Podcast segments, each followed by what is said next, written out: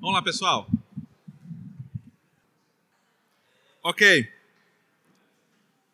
Paramos na ideia do conselheiro olhar para dentro e para fora, entender exatamente o tamanho, a dimensão, a profundidade e a largura da trave que está no seu olho. Para que ao mesmo tempo em que ele é incentivado a extrair essa trave, para que ele possa enxergar com clareza, essa trave não seja algo que o condene na tentativa de cuidar de alguém. O outro elemento desse princípio é que o conselheiro deverá ser capaz de mensurar o tamanho exato da trave e do argueiro. E aqui entra a teologia e a Bíblia. Não trate como pecado aquilo que Deus não considera pecado. Essa é uma frase que deveria estar assim na cabeceira da sua Bíblia. Não trate como pecado aquilo que Deus não considera pecado. Porque às vezes nós temos uma tendência a confundir com pecado aquilo que nós não gostamos.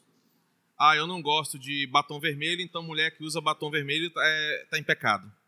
Ah, eu não gosto de pessoa com tatuagem, tatuagem é pecado. Saber a dimensão exata da trave e também do cisco significa ter um olhar bíblico tão profundo que eu consigo discernir nas mínimas e nas maiores coisas aquilo que é pecado constituído pela Escritura e não por mim. Como nós estamos tratando com pessoas em sofrimento, às vezes situações serão conflitantes com aquilo que nós acreditamos. As pessoas vêm carregadas de emoções, de situações ah, complexas, e você será tendencioso e também é, tentado a dar opiniões pessoais sobre o assunto.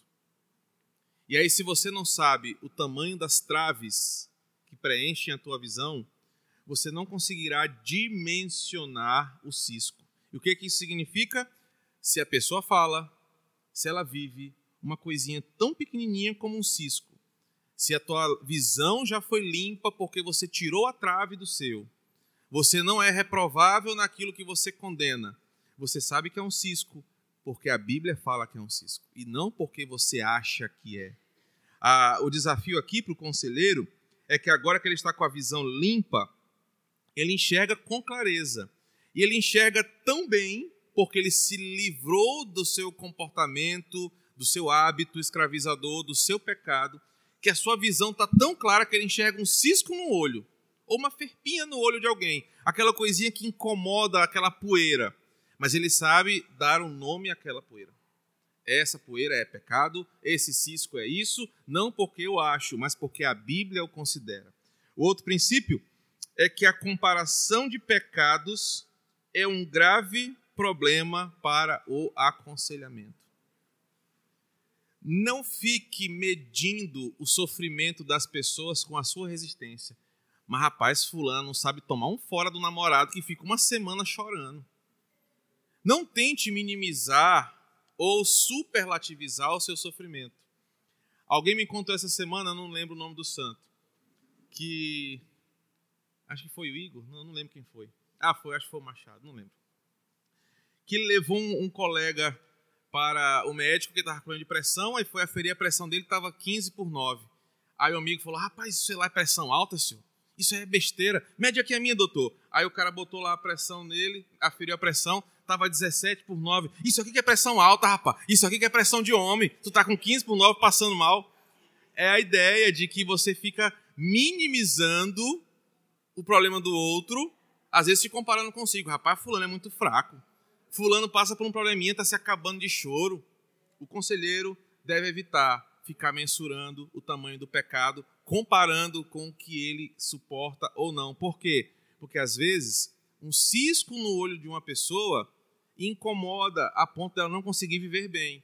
E talvez você aguente outras coisas que não ah, são comparáveis, mas devemos evitar comparações de pecados. E por fim, só após sermos tratados das traves que nós vivemos, é que nós podemos cuidar de outras pessoas. É o final do verso 5. Tira primeiro a trave do teu olho, então verás claramente para tirar o cisco do olho do teu irmão. Qual é o desafio da autoconfrontação?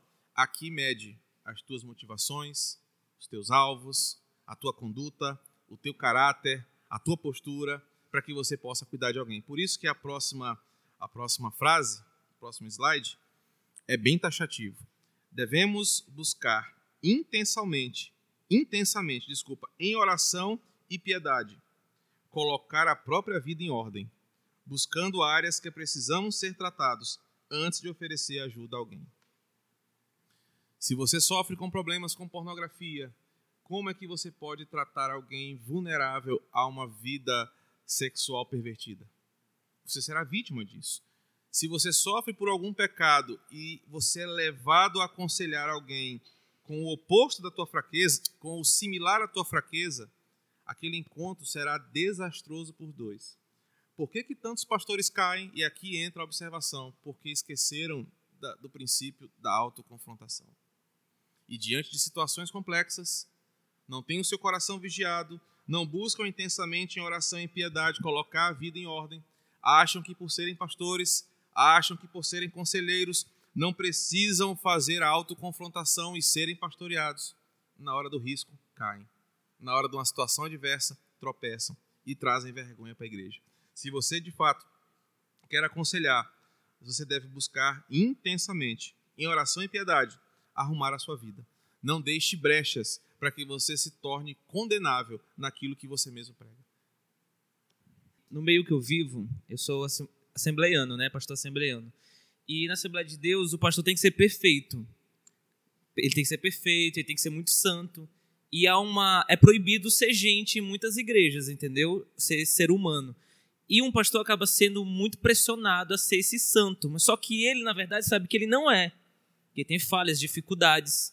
E eu tenho percebido que eu tenho muitos amigos pastores e sofrem muito, porque ele não se confessa para ninguém. Ele finge ser o, o perfeito na, atrás do púlpito, mas na mente dele ele sabe que ele não é. E daqui uns dias ele está depressivo, daqui uns dias está com uma corda no pescoço. Então, um pastor, ele tem que ser pastoreado. Ele tem que prestar contas com alguém assim como um conselheiro. Então eu acredito que uma das coisas mais importantes, ainda mais do que se autoconfrontar, é ter alguém para te confrontar. É só isso que eu queria falar. Obrigado. Ok. Próximo slide nos ensina que além da autoconfrontação e constante observação do nosso comportamento, para que nós não deixemos que o aconselhamento se torne um tropeço para a nossa vida, é que nós devemos sempre ser aquele que tem esperança é, oferecer esperança é uma, uma qualidade essencial do conselheiro e ela não está desconexa da coisa. Por que, que você oferece esperança independente do problema? Porque você conhece o Deus a quem você serve. Porque você é uma pessoa de oração. Você conhece Deus. Você conhece o Senhor pela palavra. Você sabe que Ele é o Deus do impossível. Você deve ser o último a desanimar. Você deve ser o último a deixar de acreditar que algo pode acontecer e que Deus pode intervir conforme a sua soberana vontade. Dar esperança bíblica verdadeira é um benefício essencial para o aconselhamento. Eu, eu fiz questão de destacar esperança bíblica verdadeira, porque você também não vai ser uh, descompromissado com a verdade. Você terá sempre, como um homem ou uma mulher de Deus, a Bíblia como sua lanterna. Você só vai falar o que a Bíblia fala. Você só vai dizer o que a Bíblia diz. A tua esperança vem da Bíblia e não do teu coração. Ah, meu marido saiu de casa, fugiu com a amante, isso, aquilo, outro. Irmã, vai dar certo, creia. É a pior coisa que fazer para alguém é isso. Ô, oh, irmã, vai dar certo, vai, tudo vai dar certo. Você não deve ser a falso. Você deve dar uma esperança bíblica. Você deve apresentar o que a Bíblia diz, porém, crendo no Deus da Bíblia. Sabe? Às vezes alguém chega para você com um problema difícil e você, eita, irmã, aí é. Aí não dá, não. Aí já era. Eita, irmã, é mesmo. Hum, hum, não, aí. Você deve ser aquele que oferece esperança. Irmã, mesmo sendo impossível para nós, Deus já fez coisa mais uh, difícil do que isso. Deus é o Deus impossível, Deus é o Deus que age. Por isso que quando o aconselhado se arrepende e abandona os seus pecados, ele é capaz de substituir velhos padrões por um comportamento, de comportamento por uma nova maneira de agir. E é exatamente isso que a esperança faz. Ninguém é tão duro que não venha se submeter ao senhorio do Senhor. Nós vamos, estamos aprendendo isso com Nabucodonosor, o homem mais poderoso da terra, se achando dono do mundo. Deus, ah, estamos aprendendo isso, Deus se manifestou a ele, o evangelizando, para que no final, mesmo na sua loucura, ele vai se submeter à vontade do Senhor. A esperança vem de que Deus poderá fazer alguma coisa, de que Deus poderá libertar a pessoa do coração mais duro que existe na terra, curar a, a doença mais incurável que existir, porque Ele pode, se Ele quiser. A nossa esperança é do tamanho da Bíblia, nem mais, nem menos. O conselheiro deve ser essa pessoa. Independente do problema, nada é novo debaixo do sol. Independente da situação, o seu olhar não é para o problema, o seu olhar é para a palavra de Deus. Isso me lembra, quem é aqui da igreja, o estudo de Juízes, capítulo 1. Israel estava indo muito bem em Judá, devastando todo mundo porque estavam sob a palavra de Deus. Olharam os carros de ferro. Eita, mas o povo lá tem carro de ferro. Olha, não vai dar não, ó. Deus mandou, mas é porque Deus não sabe como é que dói uma espadada dessa. Deus mandou, mas ele não sabe como é que é difícil furar um pneu de ferro desse aí. É melhor a gente não ir. Não olhe o problema. Olhe o Deus que deu a palavra. Essa é a postura. Saiba uh, você que toda vez que eu sento na minha cadeirinha para aconselhar, eu não sei o que vem, mas eu sei de uma coisa: o Deus que vem, o Deus que está aqui, é maior do que o problema que vem. E por isso que a gente acredita na esperança. É por isso que a gente acredita na mudança. É por isso que a gente acredita que as pessoas vão é, achar uma solução, porque Deus é maior que o problema. Então, o conselheiro deve ser alguém que dá esperança para as pessoas. E como nós damos isso? Ah, eu montei aqui um acróstico que explica bem como nós oferecemos esperança para a pessoa. A palavra é amparo. Dar esperança significa amparar, caminhar junto com aquela pessoa, acreditando naquilo que a Bíblia nos orienta e nos promete e nos diz que vai fazer. E aí você oferece esse amparo de algumas maneiras. Primeiro, uma atitude atenta. A pessoa está diante de você com o coração ali aos pedaços, e você deve se colocar diante um aconselhado, de modo a indicar que você está atento, com a postura ereta, focado, dando a ele total atenção. A pessoa está com um problema, você está com seu uh, serrador de unha lá, hum, diz aí. A pessoa está falando com você, está no celular. Peraí, sim, irmã, fala aí, conta aí. Pois é. Ô, oh, gente, celular que não está. Atitude atenta. Aquela pessoa que está derramando o problema, ela quer se sentir amparada por alguém que escute o turbilhão de emoções que ela está vivendo. Movimentos apropriados. Controle o seu corpo, cabeça e movimentos faciais, de forma a fazer o aconselhado se sentir à vontade. Nada de exageros gestuais. A pessoa está contando um pecado pesado, grave, você está. Meu Deus do céu. A pessoa está se derramando Jesus. Não, é, não, não, não, Ave Maria, né? Tá? Não. Você deve mostrar esperança através da tua postura. Sabe? Minha irmã, tu não falou isso, meu Deus. Postura, movimentos apropriados. Postura interessada. Esteja atento à forma de sentar e de receber o aconselhado, para que ele perceba que o momento não é penoso para você. Você senta com a pessoa e fica toda hora pessoa está falando, está olhando no celular. Batendo na mesa, assim, a pessoa falando, bora, fala, fala, fala, fala, fala, cuida, cuida, cuida. A ideia de que aquele momento de amparo, você está entregue àquele momento, você não faz aquilo por obrigação, você não faz aquilo com raiva, não é um peso na sua agenda, mas você está cuidando da pessoa. O momento foi organizado para que vocês se sentem e conversem sobre um problema olhando para a Escritura. Abordagem vocal adequada.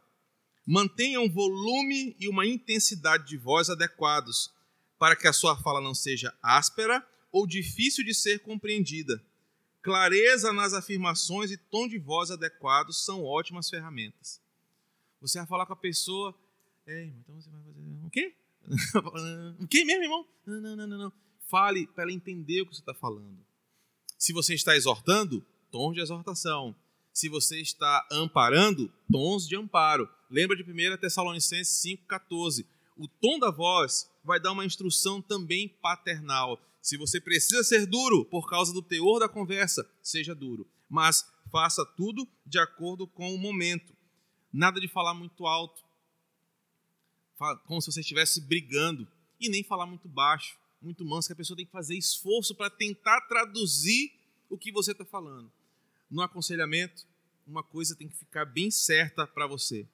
Sempre tenha certeza que a pessoa ouviu o que você disse. Na prática do aconselhamento é assim: depois que você apresenta um assunto bíblico, apresenta uma resposta bíblica, eu sempre oriento meus alunos a fazerem isso. Peça para a pessoa explicar o que ela ouviu. Irmão, o que, você entendeu do que eu acabei de falar? Irmão, como que você é, me devolve ou me explica o que eu acabei de dizer? Para que ela saia pela porta ou vá embora e você tenha certeza. Ela entendeu exatamente o que eu queria falar. Clareza, tom adequado e agora o relaxamento planejado. Mostre que o momento de aconselhamento não é algo desconfortável na sua agenda. Transmita a ideia de que aquele tempo e espaço estão disponíveis e programados em sua agenda para atender o aconselhado. Pode ser na sua casa, pode ser um encontro no shopping, pode ser na sala da igreja, no gabinete pastoral. O importante é que a pessoa saiba que você está ali para ela, com um tempo reservado para aquela conversa.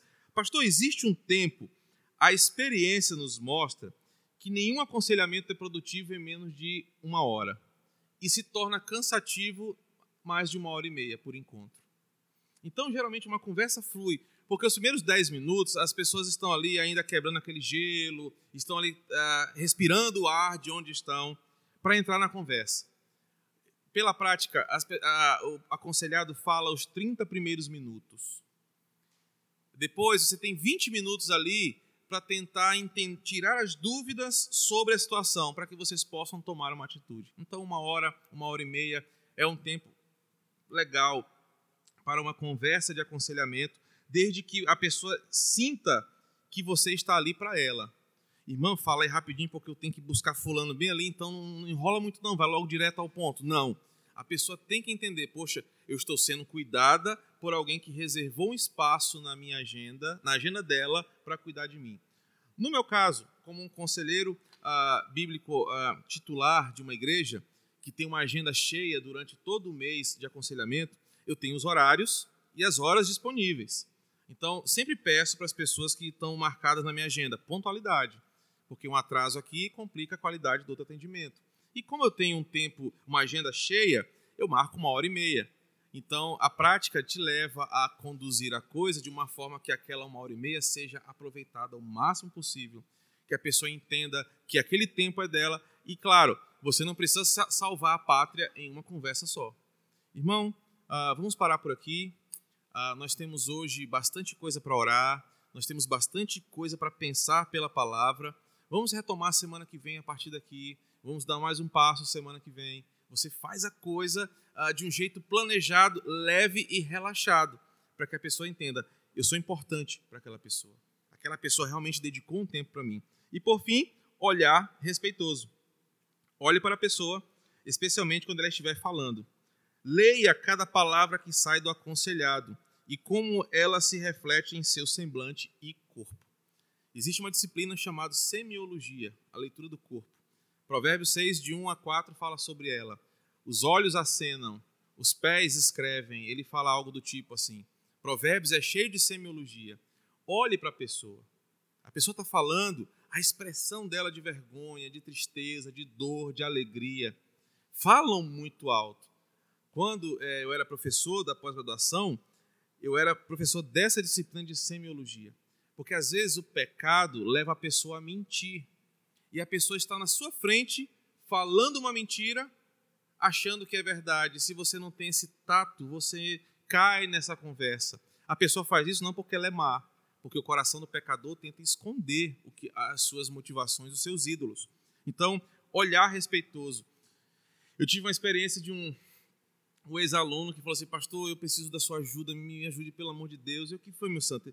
Pastor, eu tenho muito, muita, muita dificuldade de olhar para a pessoa porque a pessoa está falando para mim, eu olho, eu já começo, a minha cabeça começa a devanear e de repente eu estou pensando no fantástico mundo de Bob, eu estou pensando nos Cavaleiros do Zodíaco, eu estou pensando na novela.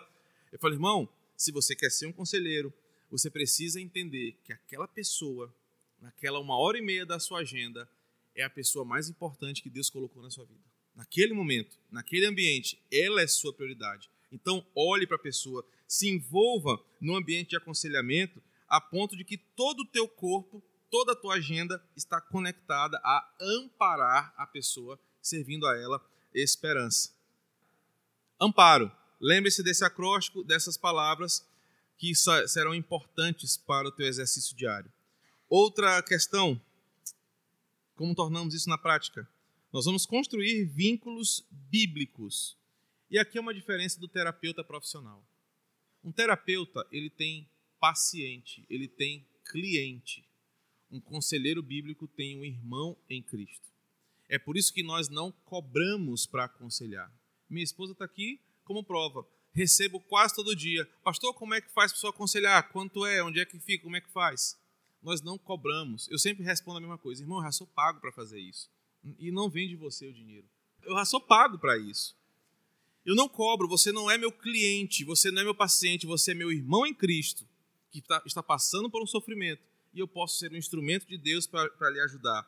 Então, lembrando, o aconselhamento é um relacionamento discipulativo pastoral e não uma relação de mercado. Você me paga, eu te ouço. Você me paga e eu falo o que você quer ouvir. Não, como é discipulado e pastoral. Nós nos encontramos e a Bíblia vai resolver a questão. Entenderam a diferença? Se a pessoa paga, eu tenho um compromisso de fazê-la se sair sentindo melhor, porque senão ela não volta. Por que, que um terapeuta não confronta? Porque se ele bater muito, a pessoa não volta na sessão seguinte. Ele perde a molezinha que ele ganha. Mas se o aconselhamento bíblico é com a intenção da glória de Deus, nós podemos olhar para a Bíblia e ela vai consertar o que precisa ser consertado. Para isso, seja você mesmo. Você não é um profissional frio e impessoal diante é, de alguém que está ali lhe pagando. É um irmão em Cristo. Então, faça ela se sentir, a pessoa se sentir, no ambiente fraternal. Faça ela se sentir à vontade diante de uma figura fraterna e não diante de um profissional. Às vezes a gente percebe isso, principalmente para os pastores aqui, que a pessoa chega e, e, toda sem graça porque acha que não pode falar palavrão na frente do pastor, acha que o pastor não conhece certas coisas que acontecem no dia a dia e ficam cheios de tato. Quando você é você mesmo, você mantém a, o respeito, você mantém a autoridade ministerial, mas a pessoa sabe que ela tem liberdade para falar do jeito que ela fala, para expressar o que ela sente, porque diante dela não está um juiz ou um profissional, está um irmão que quer o seu bem. Seja compassivo e interessado. Ore sinceramente pelo aconselhado demonstre respeito, ética e seriedade. Seja franco nas perguntas, comentários, nos erros e na falta de respostas. Isso aqui é muito importante também no cuidado das pessoas. Quando você não souber, diga, irmão, irmã, agora eu não sei responder isso. Quando você tiver dado uma palavra que você pensou bem e falou, poxa, eu não devia ter falado isso, reconheça, irmã, na nossa conversa passada, irmão, eu falei alguma coisa, mas me perdoe, eu não tinha pensado bem na hora, preciso reformular essa fala. Ou então, seja franco. Olha, eu estou perguntando isso para você porque não ficou claro para mim esse assunto. Ah, aconteceu uma vez de eu aconselhar uma pessoa e ela apresentar os seus argumentos e eu não estar convencido da forma como ela está falando. E eu disse para ele, irmão, é, eu preciso muito te fazer uma pergunta porque não está claro A mais B aqui para mim. E a pergunta que eu fiz foi tão direta que ele reconheceu que ele estava mentindo para mim o tempo todo. E ele precisou consertar tudo. Seja franco nas perguntas. Uh, exerça compaixão e amor, mesmo quando aconselhado lhe decepcionar. Lélia, acho que lembra dessa história. Nós éramos ainda pastor, eu era pastor da outra igreja e eu tinha um jovem que eu gostava muito dele, assim, eu cuidava dele mesmo com um coração bem pastoral. E apostei muitas fichas nele, né, para ele se tornar um grande missionário e tal, que ele era um bom estudioso, menino estudioso, é dedicado à escritura. E um belo dia nós estávamos para dormir, eu não lembro se a Alice era pequenininha, e quase três horas da manhã ele me liga, caído na praça da igreja católica, bêbado, acho que ele lembra disso, pastor, me ajuda, pastor, e ligando bêbado, cara, onde é que você está? Pastor, eu tô aqui na praça, e começou a falar um monte de loucura, eu falei, peraí, e aí eu tinha um Peugeot, né, que eu tinha comprado na época, é aquele famoso carro, duas alegrias, né, e aí, é, e aí, beleza, saí da minha casa de madrugada, peguei esse jovem lá na praça, lá da, da, da igreja católica, bêbado, caído, todo vomitado. Coloquei ele no meu carro. Qual é o primeiro presente que ele me dá? Vomita dentro do carro. Levei ele para casa dele, bati na porta, a mãe. Era uma situação familiar complicada. Mesmo com essas decepções, nós não podemos deixar de ter esperança. Mesmo com essas frustrações, o nosso coração deve ser sempre esse: Deus pode mudar essa história. Até hoje ele continua do mesmo jeito, mas eu acredito que Deus pode mudar a vida dele. A ideia é que o conselheiro abraça a pessoa construindo um vínculo de amizade e de fé que Deus pode fazer alguma coisa. Ah, quase que por fim, pode passar, Lélia, deixa eu ver qual é que está aí. É o sendo habilmente, esse, alicerçado na palavra de Deus. O meu penúltimo conselho de como fazer isso na prática é apresentando o que esse livro aqui também diz, é que você deve ser alguém que manuseia bem a palavra. Primeiro, se você não amar a escritura, na verdade você não é nem crente, mas você não pode ser um conselheiro. Se você não manusear bem a escritura, você não sabe usar a palavra certa na hora certa. Em português, 2 Timóteo 2,15, tem um recorte assim: e que maneja bem a palavra da verdade. A palavra grega que Paulo usa aqui é uma palavra usada no mundo da costura. Paulo fazia tendas e as tendas não eram de alvenaria, eram de couro. Couro era uma coisa cara naquela época. Geralmente, quem encomendava uma tenda pagava o preço e comprava o material. Paulo não podia desperdiçar o produto que a pessoa comprou. Então ele tinha que fazer cálculos em cima daquele couro para desperdiçar o mínimo possível e aproveitar o máximo de tecido. O corte que ele dava tinha que ser muito reto e preciso. Essa expressão que ele usa aqui, um obreiro que maneja bem a palavra da verdade é alguém que sabe de forma precisa não desperdiçar o tempo e nem o versículo. Ele sempre terá uma conexão bíblica da situação com o princípio da verdade. Então, por isso que o obreiro, o conselheiro, é, é de extrema importância que ele domine a escritura, mas não é para ficar como uma metralhadora de versículos, cuspindo versículo em cima dos outros, mas é sabendo aplicar o princípio bíblico. Pela minha experiência, um versículo às vezes rende uma conversa de uma hora, uma hora e meia. Um texto resolve situações, às vezes complexas, porque às vezes um, um versículo só é melhor do que você ficar bombardeando várias coisas sem contexto. É preciso que você saiba que aconselhar não é pregar. Irmão, deixa eu pregar para você aqui. Não, vocês estão conversando como irmãos. Você do lado de cá é alguém que sabe manusear a palavra que é uma pessoa de oração, que já tratou o seu coração para não ser condenável naquilo que você prega, você agora, amparando aquela pessoa em esperança, você coloca a Bíblia entre vocês e usa a Bíblia para ajudar aquela pessoa. O conselheiro deve ser habilmente alicerçado na palavra, porque ele usará a Bíblia para fazer o outro viver e não morrer. Uma palavra errada pode matar uma pessoa. Uma palavra errada pode estragar tudo. Por isso que você deve ser habilmente qualificado na escritura. Quero terminar apresentando alguns cuidados que vocês nós devemos ter. Eu apresentei todos os, os, princípios de como tornar isso na prática. Nós vamos revisar já já. E agora eu quero deixar assim aquela, aquele cuidado final para que sempre você pense nisso. A Bíblia vai te orientar que você fuja é da aparência do mal e não é do mal. Do mal você não pode fugir, mas você pode fugir da aparência. E fugir da aparência significa estar antes do que vai ser revelado. Em outras palavras, não dê nem espaço para que o mal possa ser percebido. Fuja antes dele. Jamais homens e mulheres devem se aconselhar sozinhos em lugares ermos e em horários inadequados. Jesus aconselhou mulheres, é o texto de João, mas ele fez isso numa condição muito específica, num lugar público, num horário X, para que não desse nem aparência para o mal. Não é impossível um homem aconselhar uma mulher e uma mulher aconselhar o homem. É impossível que vocês é possível que vocês favoreçam o ambiente para o pecado, mas cumprindo João 4, a necessidade pode ser resolvida. Olha, irmão, eu vou te aconselhar, mas é para ditar daquele carro ali, lá no fundo do terreno da igreja, que eu vou te aconselhar lá. Claro que não vai acontecer isso. A ideia é que, preferencialmente, Homens aconselham homens e mulheres aconselham mulheres. Isso está lá em Tito, capítulo 2, versos 3 a 5. Preferencialmente que você fale com pessoas do mesmo gênero, no aconselhamento.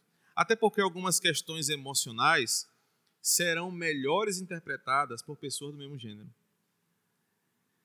Quando você está tratando com um paciente, essas questões não, não, não são é, pensadas.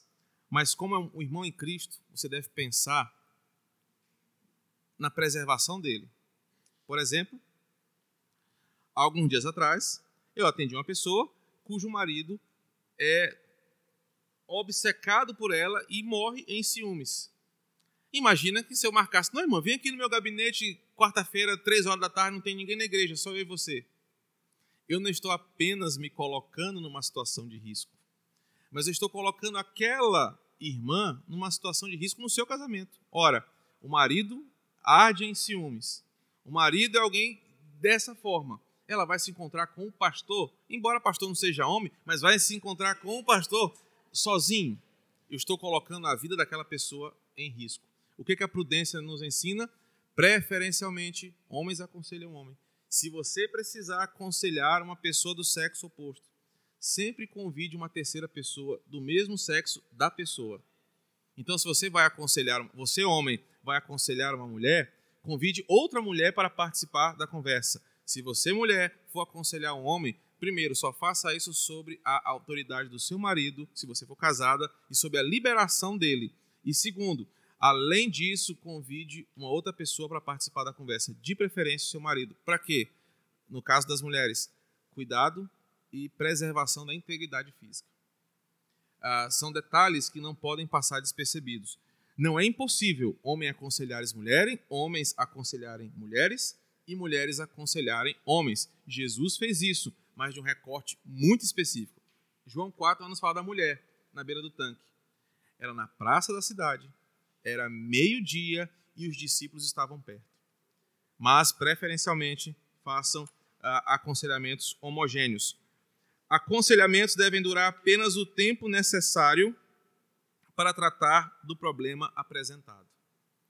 Depois que aquela situação for resolvida, você deve incentivar a pessoa a se integrar na igreja, a se envolver com o grupo e não ficar todo o tempo ali com você. Ah, eu, eu, eu, dou sempre essa orientação. Irmão, ah, evite me mandar mensagem de madrugada, evite ah, conversas além do que a gente tem aqui sobre esse assunto, até porque fora do ambiente não dá para você pensar nisso, para que a coisa seja ah, fugir da aparência do mal. E por fim, siga sempre o padrão paulino de 1 Timóteo 5, 1 a 2, que nos diz assim. 1 Timóteo 5, de 1 a 2. Não repreendas ao homem idoso, Antes exorta-o como a pai, aos moços como irmãos, às mulheres idosas como a mães, e a moças como a irmãs, com toda a pureza.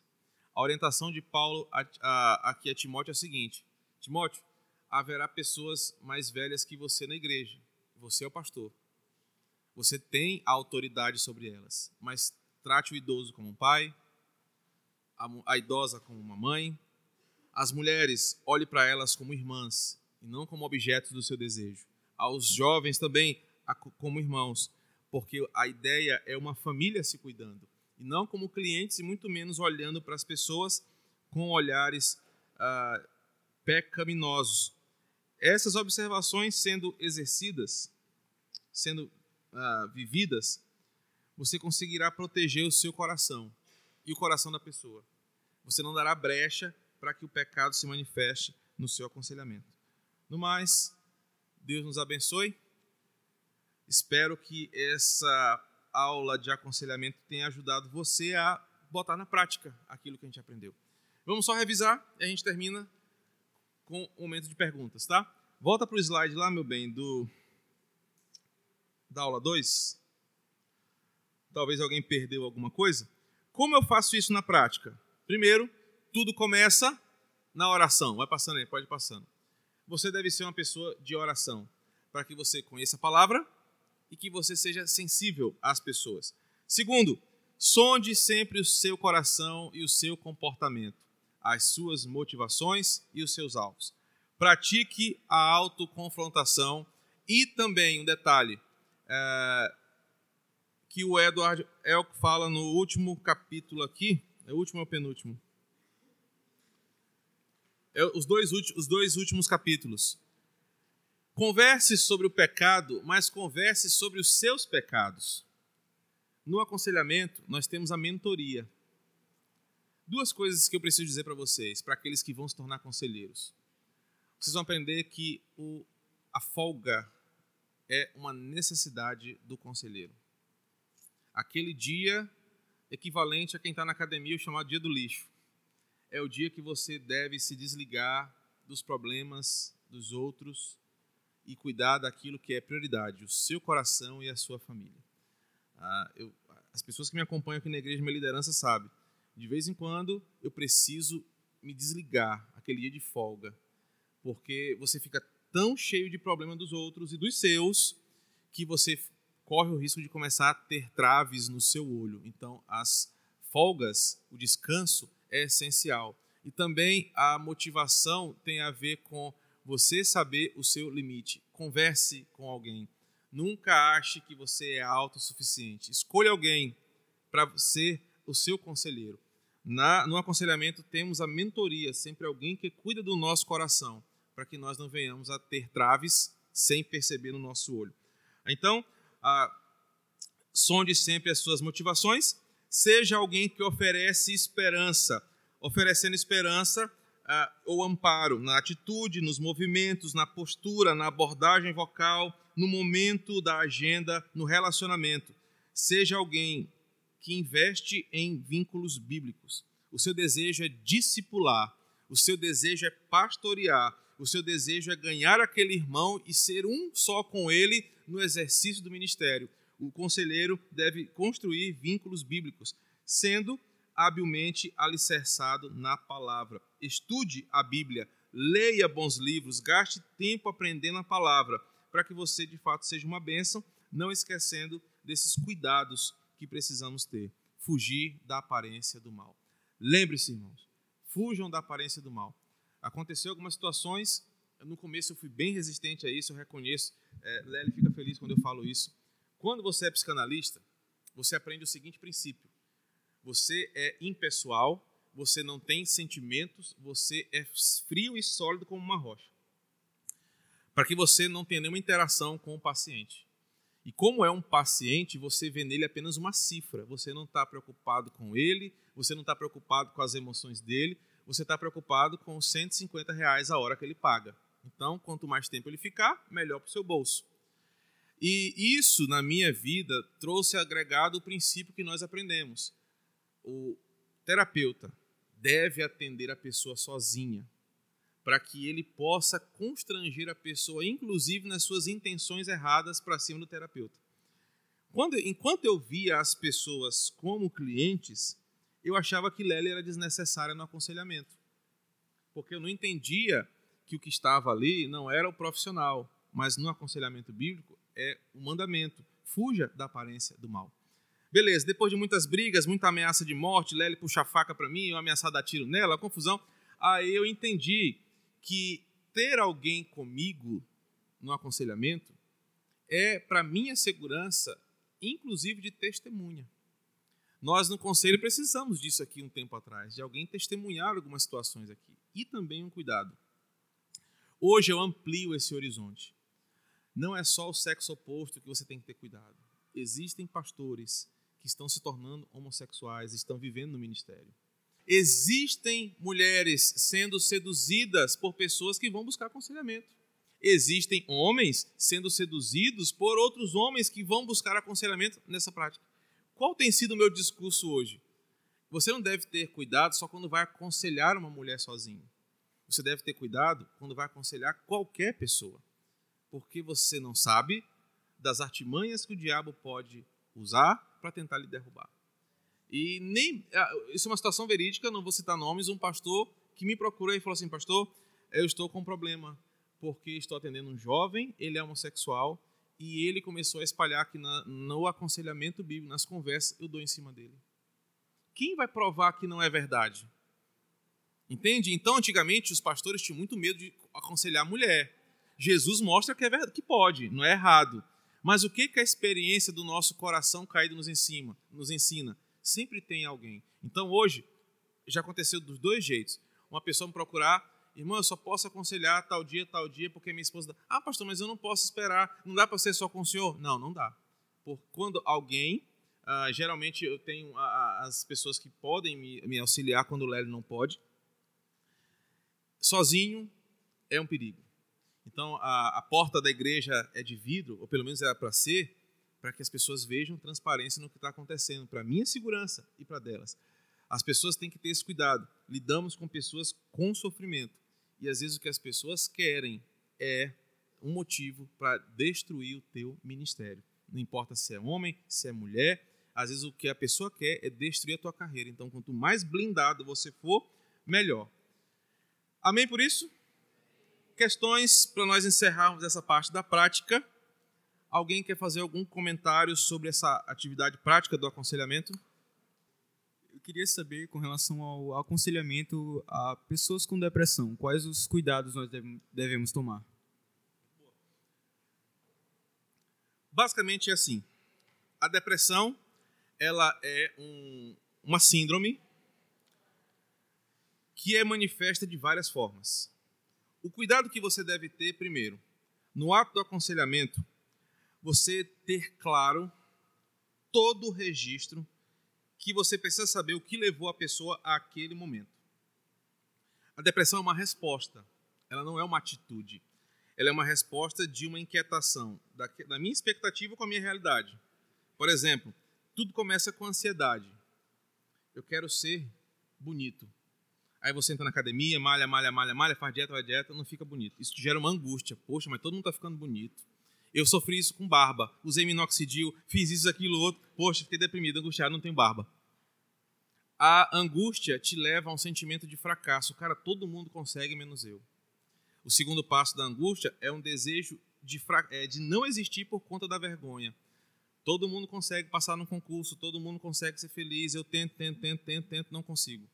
Qual é a consequência? A não, a, o fracasso te leva a não, uma não vontade de existir. É o suicídio ou a depressão. A depressão é uma alienação existencial, o suicídio é uma alienação física. Eu me alieno emocionalmente, eu me recuo em mim. Isso é depressão. A depressão existencial te leva ao segundo patamar. Se eu já não existo socialmente, uh, ideologicamente, nada me impede de não existir fisicamente. É o último passo, o suicídio. Como que nós, conselheiros, lidamos com isso? Toda vez que atendemos alguém com depressão, com diagnóstico depressivo, Primeiro, nós devemos entender todo o momento. Quando começou, o que levou ela, sondar o seu coração para saber quais são os caminhos que ela foi trilhando que a decepcionaram. A partir dessa compreensão, separar o que é físico e separar o que é emocional. A depressão causa insônia, a depressão causa perda de apetite, a depressão causa perda de peso, a depressão vai causando N coisas. Você separa isso e você, a partir daqui, trabalha em equipe um bom médico, um bom psiquiatra, um bom nutricionista, um bom advogado fazem parte da equipe. O que for emocional, você olha para a escritura. A partir dessa conferência do que é emocional, você constrói respostas bíblicas. Agora, o aconselhamento de alguém depressivo se faz na esperança, através de exercícios, tarefas, eh, estímulo-resposta. Você incentiva a pessoa a ter um progresso. eu tenho um exemplo. Aqui eu posso tornar público, porque muita gente conhece aqui. Nós temos uma jovem aqui na igreja que chegou com três tentativas de suicídio, três vezes por enforcamento, três vezes salva porque pessoas chegaram na hora certa para tirá-la dos últimos segundos da corda. Diagnosticada por, com depressão por psiquiatra, tomando remédios, mas nada estava dando resultado. Quando nós começamos a conversar, nós percebemos, eu segui todos esses passos, nós chegamos a um ponto crucial da sua vontade de desistir de viver. A partir dali, nós separamos o que era físico, os remédios, a, a perda de peso, a insônia e orientamos ela a procurar um médico que tratasse disso e ajudasse ela nesse equilíbrio físico. E fomos para a Bíblia encontrar uh, o ajuste emocional. Um belo domingo, a igreja que lembra. Num domingo, ela se levanta e se converte a Cristo porque ela falou: A Bíblia me deu razão para viver. Estava comigo nesse dia, não, lá no gabinete. Ela falou: Pastor, eu entrei aqui querendo me matar certo de que eu iria fazer uma quarta vez, mas a Bíblia me ajustou. A depressão, que é a minha pesquisa do mestrado, é um desajuste emocional que se mostra de muitas formas. O, o, o conselheiro, diante de alguém depressivo, deve sempre ter esperança, método e entender o caso. Depressão não é demoníaco, depressão não é coisa da nossa cabeça, não é coisa de gente fraco, mas ela tem uma causa, por ela ter um começo, ela tem um fim. Se nós soubermos conduzir biblicamente, o fim da depressão não é o suicídio. Mais alguém? Sim. A codependência, eu falei agora há pouco sobre o aconselhamento durar somente o tempo necessário. Porque depois, qual é o alvo do conselheiro, ministerialmente? É que aquela pessoa que foi tratada pela Escritura agora tenha tanta substância bíblica que ela pode tratar de outros daqui a algum tempo. Você pega aquela pessoa e faz ela perceber que ela não está atrelada a você, mas que ela faz parte agora de um corpo. Daí a importância de uma igreja que abraça as pessoas que chegam, que dá oportunidade para as pessoas desenvolverem os seus ministérios, que fazem as pessoas se sentirem em casa. Geralmente, ah, por que, as igrejas que trabalham com aconselhamento crescem? Porque a pessoa vem de um conflito onde ela não foi assistida, não foi cuidada. Ela encontra um pastor ou alguém disponível a lhe ajudar ela é ajudada, sua vida é mudada. Ela encontra naquela pessoa e naquele ambiente uma nova forma de viver. O que, que ela precisa fazer? É entender que aquela pessoa ela foi só a ponte para que ela possa agora viver nesse novo ambiente e cuidar de pessoas lá na frente. A, o pastor não pode incentivar a dependência emocional da, do aconselhado. Pelo contrário, deve estabelecer logo no começo da conversa, nos primeiros passos, até onde nós vamos. Irmão, nós vamos caminhar por essa essa e essa via. Depois que você já ouviu tudo, você tem uma agenda. Quando você cumpre ela, você passa agora a entregar aquela pessoa é, para o seu habitat, quer seja na igreja local ou em outro lugar. Mais alguém? Para a gente encerrar? Quando eu me deparo com a situação que eu vivo aquilo, eu me alguém me confronta uma situação que eu vivo aquilo que nunca foi resolvido. Meu esposo não é crente. E eu tenho que perdoar ele hoje à noite, porque eu sei que amanhã ele vai cometer a mesma, a mesma coisa. E ele acha que não deve pedir perdão, porque ele acha que está correto, que isso que ele faz não, não, não, faz parte. Ele não tem que perdoar, não precisa perdão. Aí vem uma pessoa uma vez e disse, Francélia, se você nunca conseguiu seu marido nunca se converteu, ele nunca tem uma vida equilibrada, eu não vou conseguir. Aí é difícil para mim chegar para essa pessoa e falar alguma coisa, porque eu não tive sucesso nisso. E ele me força para as festas, para a igreja católica, para as festas da igreja, São João, essas coisas assim. Então, quem me vê lá e me vê na igreja fica se perguntando de onde ela é mesmo. E uma vez eu disse para ele que foi a última vez que ele me chamou para ir para uma festa, até uma, da maçonaria. Eu disse para ele que eu ia para eu provar para ele que eu era submissa a ele, porque a Bíblia manda eu ser submissa. E eu queria provar que eu obedecia ao meu Deus. Daí ele não me chamou mais para ir para a festa. E eu tenho muito desejo de ajudar as pessoas, os casais, as pessoas que chegam com problemas assim. Aí as pessoas jogam isso na minha cara. Como que você nunca conseguiu? Como você nunca teve vitória nessa área? Minha irmã, é, a Bíblia vai ser bem direta para você nesse ponto. Primeiro, você não, não é a responsável pela salvação ou conversão do seu marido. Isso compete ao Espírito Santo. João capítulo 16. É ele quem convence o homem do seu pecado, ou é ele mesmo que endurece o coração do homem. Se o seu marido vai se render ao Senhor ou não, não compete a nós sabermos, compete ao Senhor. Pode ser que ele nunca se converta, morra e vá para o inferno. Pode ser que um dia ele se converta e venha aos pés do Senhor. Mas você não é responsável por isso. Então, alguém jogar na sua cara que você não conseguiu converter o seu marido é alguém que está pecando mais que você querendo lhe colocar no papel do Espírito Santo. A sua resposta deve ser bem educada, curta e grossa. Eu não sou o Espírito Santo, quem converte é ele. Segundo, Paulo vai nos orientar em 1 Coríntios 7, depois vai nos orientar, eh, Pedro vai nos falar sobre isso, que a mulher ela tem um papel no lar quando ela é casada com um homem não cristão. E o papel é de orar e testemunhar a sua fé em Cristo. Que o seu testemunho, a sua oração, e não se apartar do seu marido é uma atitude de demonstrar aquilo que você crê. Primeiro, biblicamente a senhora não é orientada a se divorciar dele, por mais que ele seja um homem ímpio, duro, rude, o que for. Paulo vai dizer que só se ele quiser ir embora e ele decidir se apartar, é que você estaria abençoada para viver livre de novo. Mas que a pessoa não pode apartar-se do cônjuge que não é crente, porque ela fez uma aliança, ela, ela tomou uma decisão mas que o seu testemunho de fidelidade à Escritura e ao testemunho do que é ser uma mulher conta é, sobre a sua fé, segundo Pedro, capítulo 3 e Coríntios capítulo 7. Então a senhora tem muito mais a ensinar do que essa pessoa acha que a senhora não tem. Porque uma coisa é um casamento onde dois professam a mesma fé e o ambiente doméstico favorece o crescimento espiritual. Uma coisa é a senhora dormir com o inimigo. Manter a fé é mais difícil. É o contexto de Daniel. Vocês lembram? Daniel estava lá no meio da cultura. Manter a fidelidade a Deus era mais difícil ainda, mas eles mantiveram a fidelidade. Então, o meu conselho para a senhora é exatamente esse. A senhora tem habilidade de vida para testemunhar o que é ser uma mulher piedosa, mesmo casada com um homem ímpio. Segundo, a sua fé é confirmada quando a senhora é fiel a Deus, inclusive na submissão. É perfeito o que a senhora falou. Cristo não nos colocou numa bolha. Cristo nos pede, ora por nós, dizendo para Deus nos livrar do maligno em nós.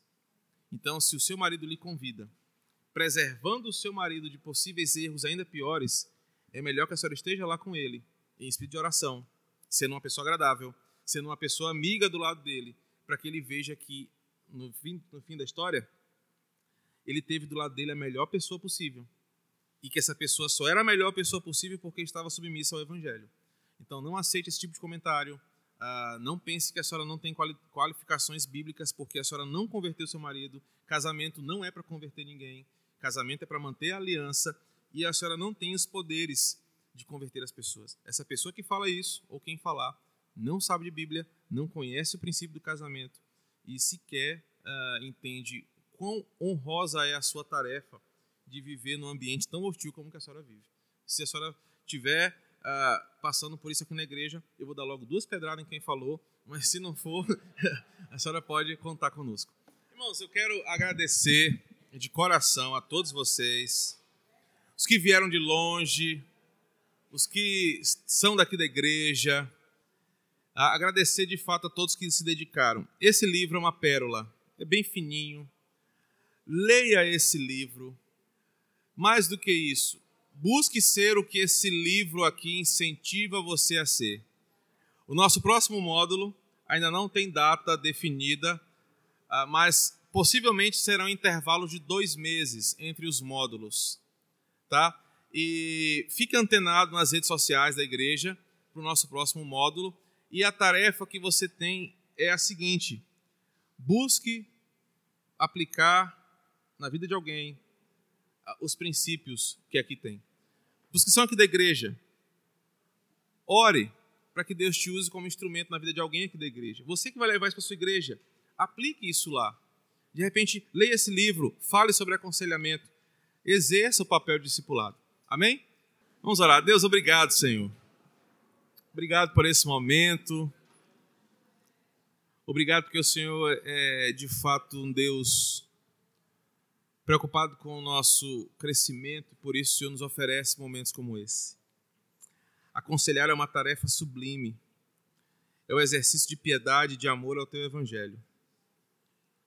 Nós aqui, homens e mulheres, estamos diante de, dessa tarefa e nos colocamos humildemente diante do Senhor, pedindo que o Senhor nos modele de dentro para fora, nos mostrando os nossos erros, os nossos pecados, modelando o nosso coração para amarmos mais as pessoas, trabalharmos em prol do crescimento do teu reino. Nos coloca em situações onde precisaremos exercitar o que aprendemos aqui nessas quintas-feiras. Coloca diante de nós pessoas em sofrimento que precisam da tua palavra e que sejamos nós os instrumentos do Senhor. Mas até lá, Senhor, prepara a nossa mente, o nosso coração. Nos ensina a motivação correta, nos ensina a olhar para o local certo e nos faz ser obedientes à tua palavra. Nos ajuda, porque somos teus. E assim oramos em nome de Jesus. Amém.